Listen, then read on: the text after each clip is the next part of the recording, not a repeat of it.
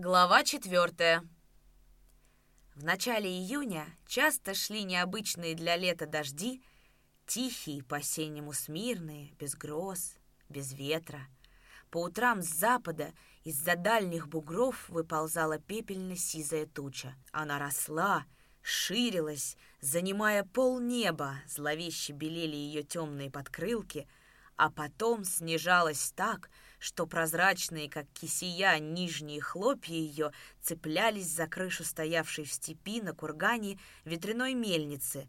Где-то высоко и добродушно, еле слышной октавой разговаривал гром, и спускался благодатный дождь.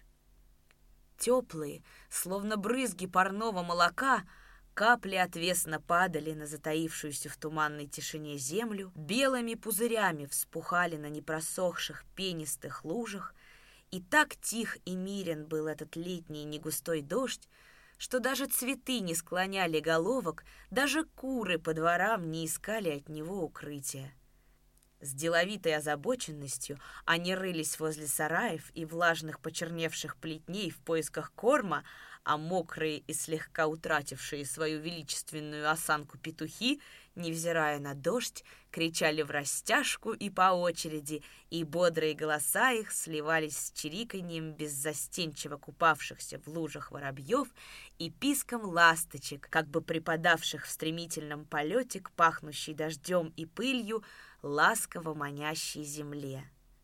Все петухи в гремячем лагу были на редкость прямо-таки на удивление разноголосы – Начиная с полуночи, перекличку открывал раньше всех просыпавшийся петух Любишкиных.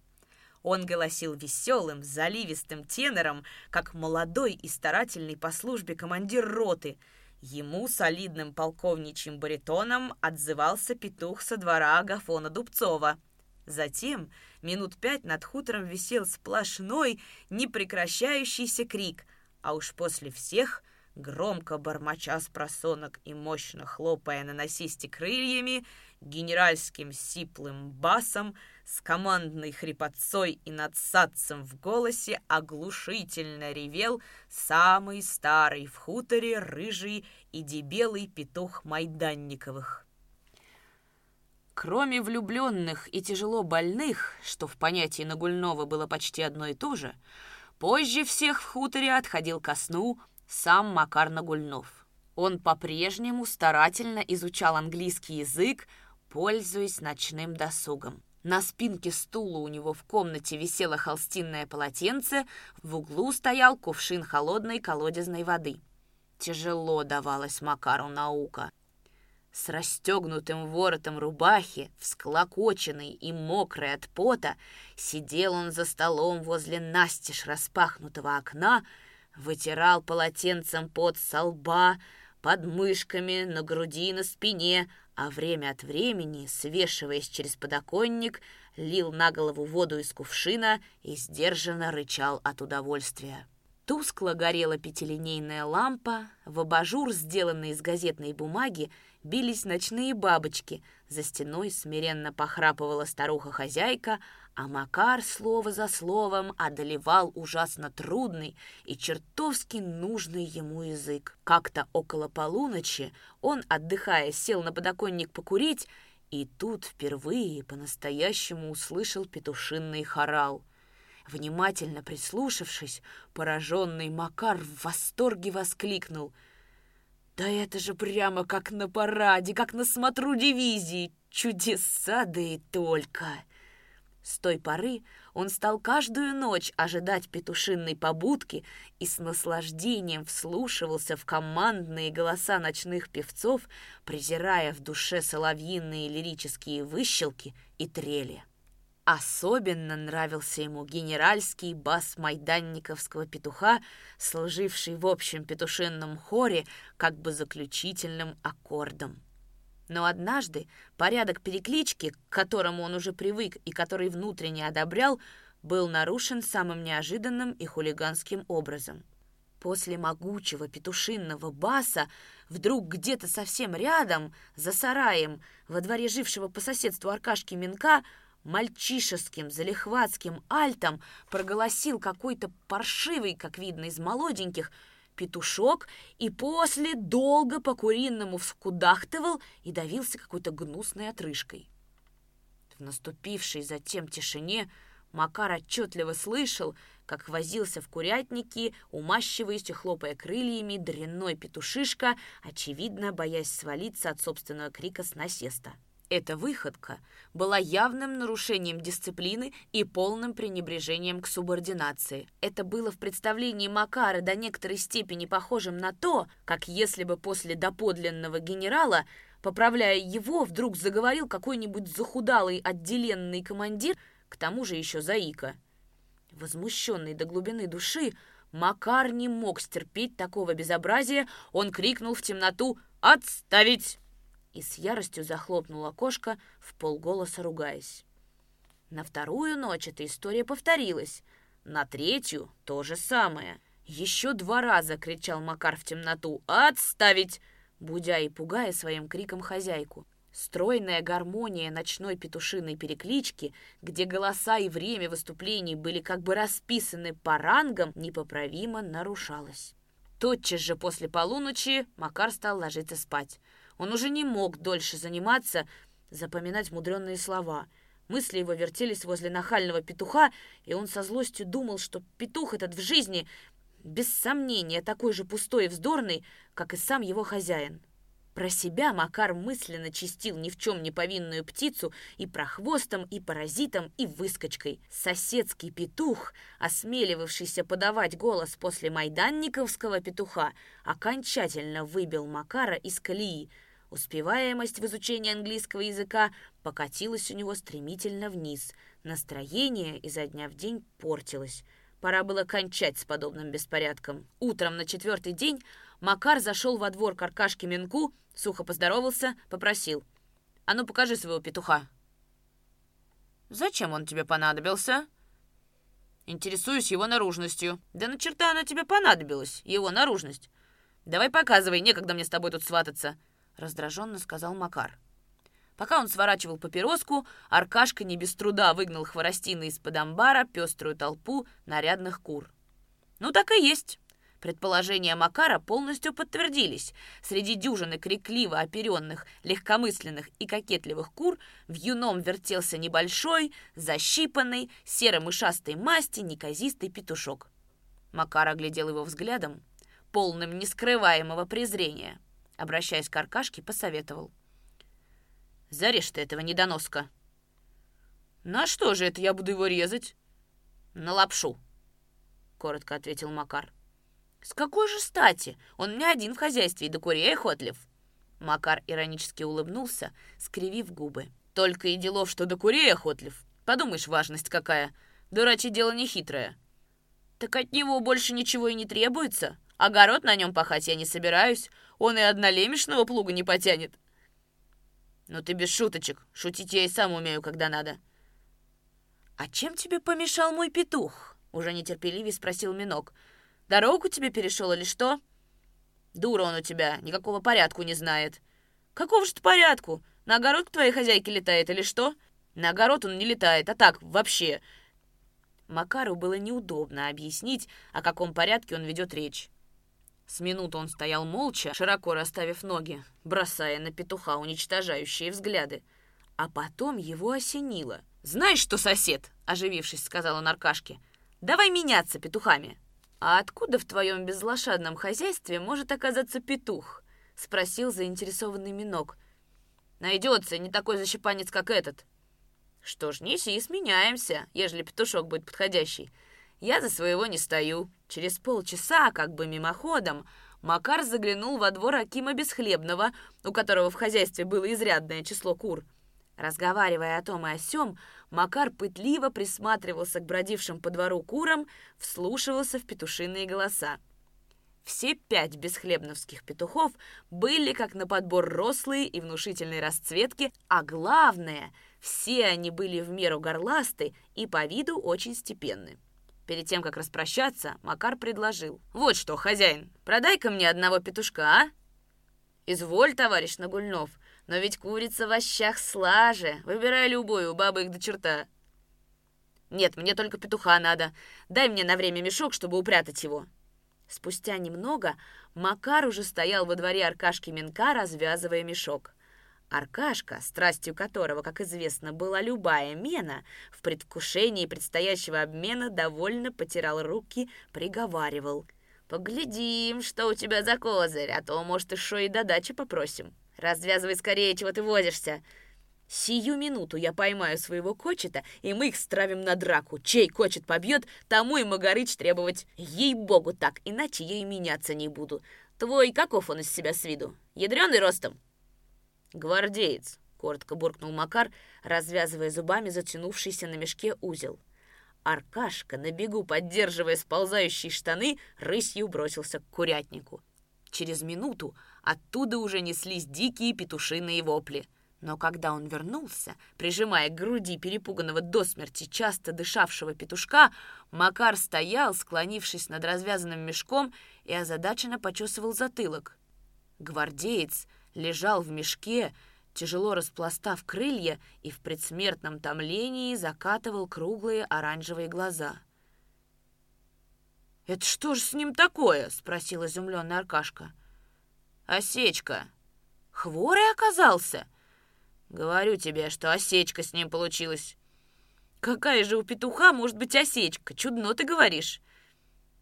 «Да не у петуха, глупый ты человек, а у меня осечка вышла. Нес его, а он вздумал в мешке кукарекать, срамить меня при народе. Дело было возле правления. Ну, я самую малость ему голову на сторону повернул. Понимаешь, самую малость. А видишь, что оно получилось? Неси живей топор, а то и сдохнет без всякого толку. Обезглавленного петуха Макар перебросил через плетень, крикнул возившийся возле крыльца хозяйки. «Эй, мамаша, щипи его, пока он тепленький, завтра лапши сваришь!» Ни слова не говоря Аркашке, он снова направился к Бесхлебнову. Тот вначале заупрямился, говоря, «Это ты у меня всех курочек повдавишь!» Но потом все же продал второго петуха. Обмен с Аркашкой состоялся, а через несколько минут Аркашкин петух без головы уже летел через плетень, и вслед ему да нельзя довольный Макар кричал хозяйке. «Бери это, зараза, мамаша, щипи его, недисциплинированного черта, и в котел!» Он вышел на улицу с видом человека, сделавшего большое и нужное дело. С горестным сожалением, покачивая головой, провожала его глазами Аркашкина жена, без меры удивленная кровопролитной расправой над петухами, который учинил на их дворе Макар. На ее молчаливый вопрос Аркашка приложил указательный палец к лбу, повертел им из стороны в сторону, сказал шепотом. «Тронулся! Хорош человек, а тронулся!» Бесповоротно сошел с ума, не иначе. Сколько ему, бедняги, не сидеть по ночам. Доконали его английские языки, будь они трижды прокляты. С той поры мужественно переносивший одиночество Макар стал беспрепятственно слушать по ночам петушинное пение. Целыми днями он работал в поле на прополке хлебов наряду с женщинами и ребятишками, а вечером, поужинав пустыми щами и молоком, садился за самоучитель английского языка и терпеливо дожидался полуночи. Вскоре к нему присоединился и дед Щукарь. Как-то вечером он тихо постучал в дверь, спросил. «Разрешите взойтить?» «Входи, ты чё явился?» Встретил его Макар не очень-то ласковым вопросом. «Да как сказать?» — замялся дед Щукарь. Может, я дюже соскучился по тебе, Макарушка. Дай, думаю, зайду на огонек, проведаю его. Да ты что, баба, что ли, чтобы обо мне скучать? Старый человек иной раз скучливей бабы становится. А мое дело вовсе сухое. Все при жеребцах, да при жеребцах. Осточертела мне эта бессловесная тварь. Ты к нему, допустим, с добрым словом, а он молчком овес жрет и хвостом махает. А что мне от этого толку? А тут шо этот козел, будь он трижды анафема. И когда это насекомое спит, Макарушка, ночь только глаза закроешь, и он чертяка. Тут как тут. До скольких разов на меня, на сонного, наступал своей копытой. Выпужает до смерти, а тогда хоть в глаза кали, все равно не усну, да и шабаш. Такая проклятая вредная насекомая, что никакого житья от него нету. Всю ночь напролет по конюшне да по сеновалу таскается, Давай его зарежем, Макарушка.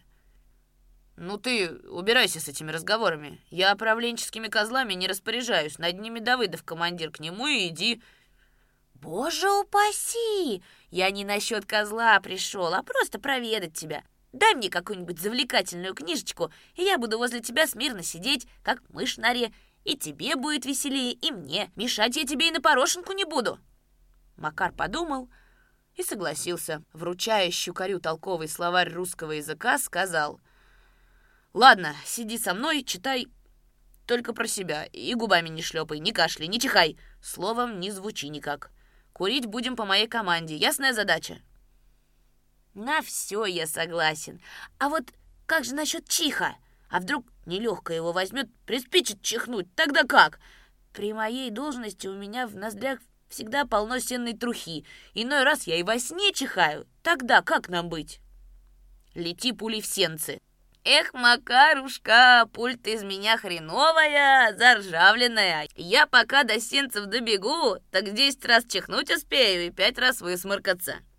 А ты поторапливайся, старик. Торопилась девка замуж выйти, а жениха не оказалось. Нашелся какой-то добрый человек, помог ей в беде. Знаешь, что из девки и без венца вышла? Хорошая баба. Вот так со мной может получиться. Потороплюсь, да как бы на бегу греха не нажить. Тогда ты сразу меня отсюда выставишь. Это уж я как в воду гляжу. Макар рассмеялся, сказал, «Ты аккуратней поспешай, рисковать своим авторитетом нельзя. Словом так, умолкни и не отбивай меня от дела. Читай и становись культурным стариком. Еще один вопросик можно? Да ты не хмурься, Макарушка, он у меня последний. Ну, живее. Дед Щукарь смущенно заерзал на лавке, промямлил. Видишь, оно какое дело. Оно не очень, чтобы того, но, однако, старуха моя за это дело на меня шибко обижается. Говорит, спать не даешь. А при чем тут я, спрашивается? Ты ближе к делу. Про это самое дело я и говорю. У меня от грыжи, а может, от какой другой болезни, ужасный гром в животе бывает, гремит, прямо как из грозовой тучи. Тогда как нам с тобой быть? Это тоже отвлечение от занятий. В сенции, чтобы никаких ни громов, ни молний. Задача ясна?» Щукарь молча кивнул головой, тяжело вздохнул и раскрыл словарь.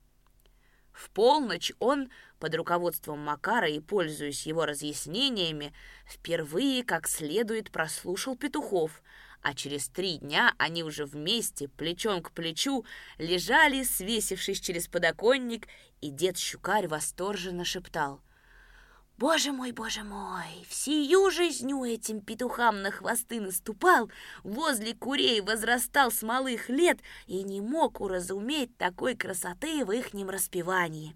Ну, теперь уж я уподобился. Макарушка, а этот майданниковский бес как выводит, а? Чистый генерал Брусилов, да и только. Макар хмурился, но отвечал сдержанным шепотом. Подумаешь, ты бы послушал, дед, наших генералов. Вот это наши, настоящие голоса. А что твой Брусилов? Во-первых, бывший царский генерал. Стало быть, подозрительная личность для меня. А во-вторых, интеллигент в очках. У него и голос-то, небось, был, как у покойного Аркашкиного петуха, какого мы съели. В голосах тоже надо разбираться с политической точки зрения. Вот был, к примеру, сказать у нас в дивизии бас. На всю армию бас оказался стервой, переметнулся к врагам. Что ж ты думаешь, он и теперь для меня бас? Чёрта лысого! Теперь он для меня фистуля продажная, а не бас. «Макарушка, но ведь петухов политика не затрагивает?» — робко вопросил дед Щукарь. «И петухов затрагивает. Будь за место майданниковского петуха какой-нибудь кулацкий, да я его слушать бы в жизни не стал паразита. Черта он мне сдался бы, кулацкий прихвостень. Ну, хватит разговоров. Ты садись за свою книжку, а я за свою. И с разными глупыми вопросами ко мне не лезь. В противном случае выгоню без пощады. Дед Щукарь стал ревностным поклонником и ценителем петушинного пения. Это он уговорил Макара пойти посмотреть майданниковского петуха. Будто по делу они зашли во двор Майданникова. Кондрат был в поле на вспашке майских паров. Макар поговорил с его женой, Спросил, как бы, между прочим, почему она не на прополке, а сам внимательно осматривал важно ходившего по двору петуха. Тот был весьма солидный и достойной внешности и роскошного рыжего оперения. Осмотром Макар остался доволен. Выходя из калитки, он толкнул локтем безмолвствовавшего щукаря, спросил. «Каков?» «Согласно голосу и обличья, архиерей, а не петух!» Сравнение Макару очень не понравилось, но он промолчал. Они уже почти дошли до правления, когда щукарь, испуганно вытаращив глаза, схватил Макара за рукав гимнастерки. «Макарушка, могут зарезать!» «Кого?» «Да не меня же, Господи помилуй, а Кочета! Зарежут за милую душу! Ой, зарежут!» «Почему же это зарежут? С какой стати? Не пойму я тебя, что ты балабонишь?» А чего тут непонятного? Он же старее навоза перегноя. Он по годам мне ровесник, а может и старше. Я этого кочета еще с детства помню. Не бреши, дед. Кочета по 70 годов не живут. В законах природы про это ничего не написано. Ясно тебе? Все одно, он старый, у него на бороде все перо седое. Или ты не приметил? Запальчиво возразил дед Щукарь. Макар круто повернулся на каблуках. Шел он таким скорым, размашистым и широким шагом, что щукарь, поспешая за ним, время от времени переходил на дробную рысь. Через несколько минут они снова были во дворе Майданникова. Макар вытирал оставшимся на память Алушке женским кружевным платочком под со лба. Дед Щукарь, широко раскрыв рот, дышал, как гончая собака, полдня мотавшаяся за лесой. С лилового языка его мелкими капельками сбегала на бороденку светлая слюна. Кондратова жена подошла к ним, приветливо улыбаясь. «Аль забыл чего?» «Забыл тебе сказать, Прохоровна, вот что. Своего кощета ты не моги резать». Дед Щукарь изогнулся вопросительным знаком, протянул вперед руку и, поводя грязным указательным пальцем, тяжело дыша, с трудом просипел — «Боже, тебя упаси!» Макар недовольно покосился на него, продолжал. «Мы его хотим на племя для колхоза у тебя купить или обменять, потому что, судя по его обличию, он высоких породистых кровей, может, его предки даже из какой-нибудь Англии или тому подобной Голландии, вывезенные на предмет размножения у нас новой породы. Голландские гусаки с шишкой на носу бывают? Бывают. А может, и этот петух голландской нации. Ты же этого не знаешь? Ну и я не знаю, а стало быть, резать его ни в коем случае нельзя. Да он на племени Гош, старый дюже, и мы хотели на троицу его зарубить, а себе добыть молодого. На этот раз уже дед Щукарь толкнул локтем Макара, мол, что я тебе говорил? Но Макар, не обращая на него внимания, продолжал убеждать хозяйку. «Старость — это не укор. У нас пойдет на племя, подкормим как следует пшеницей, размоченной в водке, и он начнет за курочками ухаживать, аж пыль столбом. Словом, ни в коем случае этого драгоценного кочета изничтожать нельзя. Задача тебе ясная? Ну и хорошо. А молодого кочетка тебе нынче же дедушка-щукарь доставит. В тот же день у жены Демки Ушакова Макар по сходной цене купил лишнего в хозяйстве петуха, отослал его Майданниковой с дедом Щукарем. Казалось бы, что последнее препятствие было преодолено. Но тут по хутору прокатился веселый слух, будто Макар Нагульнов для неизвестных целей скупает всюду петухов оптом и в розницу, причем платит за них бешеные деньги. Ну как любивший веселую шутку Разметнов мог не откликнуться на такое событие? Услышав о диковинной причуде своего друга, он решил все проверить самолично и поздним вечером заявился на квартиру к Нагульнову. Макар и дед Щукарь сидели за столом, уткнувшись в толстые книги. Коптила лампа с чрезмерно выпущенным фитилем. В комнате порхали черные хлопья, пахло сжженной бумагой от полустлевшего бумажного абажура, надетого прямо на ламповое стекло, и стояла такая тишина, какая бывает только в первом классе начальной школы во время урока чистописания. Разметнов вошел без стука, покашлял, стоя у порога, но ни один из прилежно читавших не обратил на него внимания. Тогда, еле сдерживая улыбку, Разметнов громко спросил. «Здесь живет товарищ Нагульнов?» Макар поднял голову, внимательно всмотрелся в лицо Разметного. Нет, ночной гость не пьян, но губы поддергиваются от неудержимого желания расхохотаться. Глаза Макара тускло блеснули и сузились. Он спокойно сказал. «Ты пойди, Андрей, к девкам на посиделке, а мне, видишь, некогда с тобой впустую время тратить». Видя, что Макар отнюдь не расположен делить с ним его веселое настроение, Разметнов, садясь на лавку и закуривая, уже серьезно спросил. «Нет, на самом деле, к чему ты их покупал?» «К лапше да кощам. А ты думал, что я из них мороженое для хуторских барышень делаю?» «За мороженое я, конечно, не думал, а диву давался. К чему, думаю, ему столько петухов понадобилось? И почему именно петухи?» Макар улыбнулся. Уважаю в лапше петушинные гребни, вот и все. Ты диву давался насчет моих покупок? А я вот, Андрей, диву даюсь. Почему ты на прополку не изволишь ходить? А что мне прикажешь там делать? За бабами присматривать? Так на это бригадиры есть. Не присматривать, а полоть самому. Разметнов, отмахиваясь руками, весело рассмеялся. «Это чтобы я вместе с ними сурепку дергал? Ну уж это, брат, извиняй, не мужчинское это дело. К тому же я еще не кто-нибудь, а председатель сельсовета. Невелика шишка. Прямо сказать, так себе шишка на ровном месте. Почему же я сурепку и тому подобные сорняки наравне с ними дергаю, а ты не могешь? Разметнов пожал плечами. Не то, что не могу, а просто не желаю стромиться перед казаками. Давыдов никакой работы не гнушается. Я тоже. Почему же ты фуражечку на бочок сдвинешь, и по целым дням сиднем сидишь в своем совете. Либо замызганную свою бумажную портфелю зажмешь под мышкой и таскаешься по хутору, как неприкаянный. Что, секретарь твой не сумеет какую-нибудь справку о семейном положении выдать? Ты, Андрей, брось эти штучки. Завтра же ступай в первую бригаду, покажи бабам, как герои гражданской войны могут работать. Да ты что, с ума сошел или шутишь? Убей на месте, а не пойду. Разметнов со злобой кинул в сторону окурок, вскочил со скамьи. «Не хочу быть посмешищем, не мужчинское это дело полоть! Может, уж что скажешь идти мне картошку подбивать?» Спокойно постукивая огрызком карандаша по столу, Макар сказал. «То и мужчинское дело, куда пошлет партия. Скажут мне, допустим, иди на Гульнов, рубить контре головы, с радостью пойду.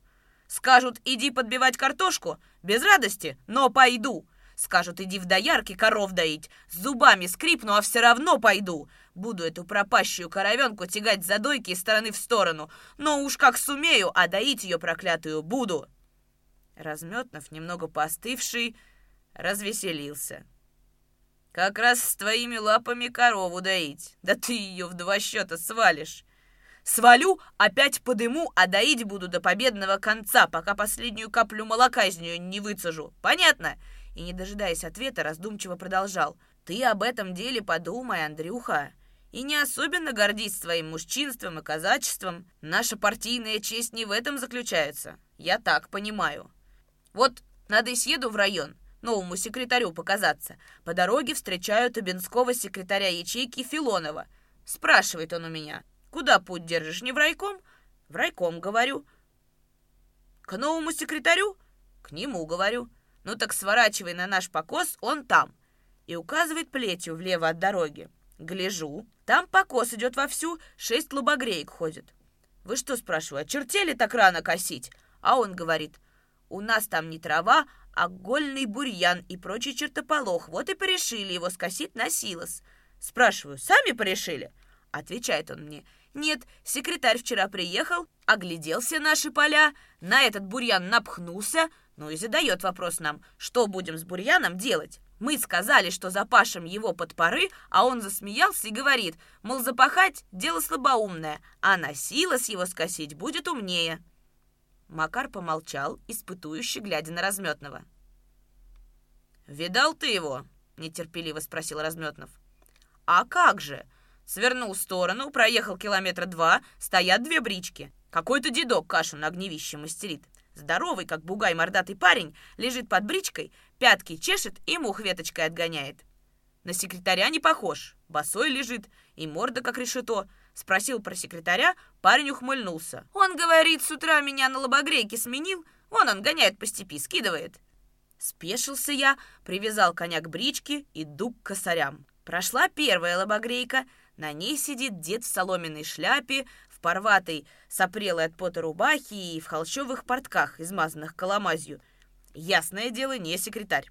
На второй сидит молодой стриженный парень, без рубахи, от пота весь будто маслом облитый, блестит на солнце, как палаш. Ясное дело, думаю, не секретарь. Секретарь не будет без рубахи на косилке ездить. Глянул вдоль гона, а остальные все тоже без рубах. Вот это номер, разберись тут, какой из них секретарь. Думал, что по интеллигентному обличию угадаю. Всех мимо себя пропустил. Так будь ты проклят и не узнал. Все до половины растелешенные, все одинаковые, как медные пятаки, а на лбу не написано, кто из них секретарь. Вот тебе и интеллигентное обличие. Оказались все интеллигентами. Остриги ты наголо самого волохатого папа и пусти его в баню, где солдаты купаются. Найдешь ты этого папа, так и тут. Ты, Макарушка, религиозных особов не касайся. Грех, не смело попросил дед Щукарь, хранивший до этого полное молчание. Макар метнул в его сторону гневный взгляд, продолжал. Вернулся к бричкам, спрашиваю парня, какой из косарей секретарь? А он, дура мордатая, говорит, что секретарь, дескать, без рубахи. Я ему и говорю, ты протри гляделки, тебе их мухи засидели. На косилках, кроме деда, все без рубах. Он вылез из-под брички, протер свои щелочки, да как засмеется. Я глянул и тоже засмеялся. Пока я к бричкам возвращался, дед тоже снял с себя рубаху и шляпу, режет впереди всех в одних портках, лысиной посверкивает, а седую бороду у него ветром аж за спину заносит. Прямо как лебедь по бурьяну плывет. Ну вот это, думаю, да, моду какую городскую им секретарь райкома привез. Голышом по степи мотаться и даже трухлявого деда на такую неприличию соблазнил подвел меня к ним мордатый, показал секретаря. Я к нему иду сбоку косилки, представляешь, говорю, что ехал в райком, с ним знакомиться, а он засмеялся, остановил лошадей и говорит, «Садись, правь лошадьми, будем косить, и тем временем познакомимся с тобой, товарищ Нагульнов». Согнал я хлопца, какой лошадьми правил со стульца, сел на его место, тронул лошадей. Ну, пока четыре гона проехали, познакомились. Мировой парень! Таких секретарей у нас еще не было. Я, говорит, покажу вам, как на Ставропольщине работают. У вас на штанах лампасы носят, а у нас чище косят. И смеются. Это, говорю ему, еще поглядим, кто лучше будет управляться. Хвалюн нахвалится, горюн нагорюется.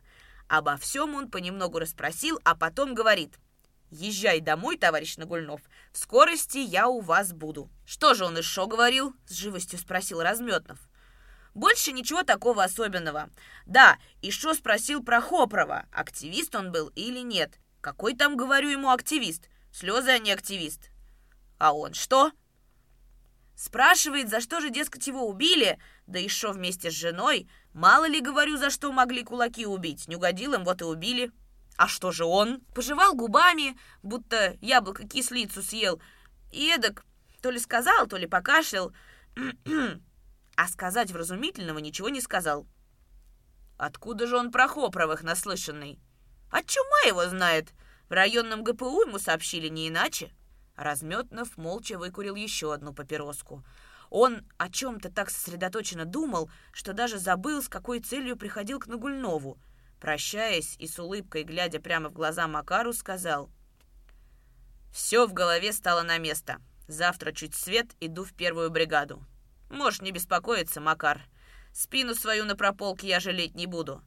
А ты мне к воскресенью пол-литра водки выставишь, так и знай. Выставлю и разопьем вместе, ежели будешь хорошо полоть. Только топай завтра пораньше, подавай бабам пример, как надо выходить на работу. Ну, в час добрый. Пожелал Макар и снова углубился в чтение. Около полуночи в нерушимой тишине, стоявшей над хутором, они с дедом Щукарем торжественно прослушали первых петухов, порознь восторгаясь их слаженным пением. «Как в архиерейском соборе!» Сюсюкая от полноты чувства, благоговейно прошептал Щукарь.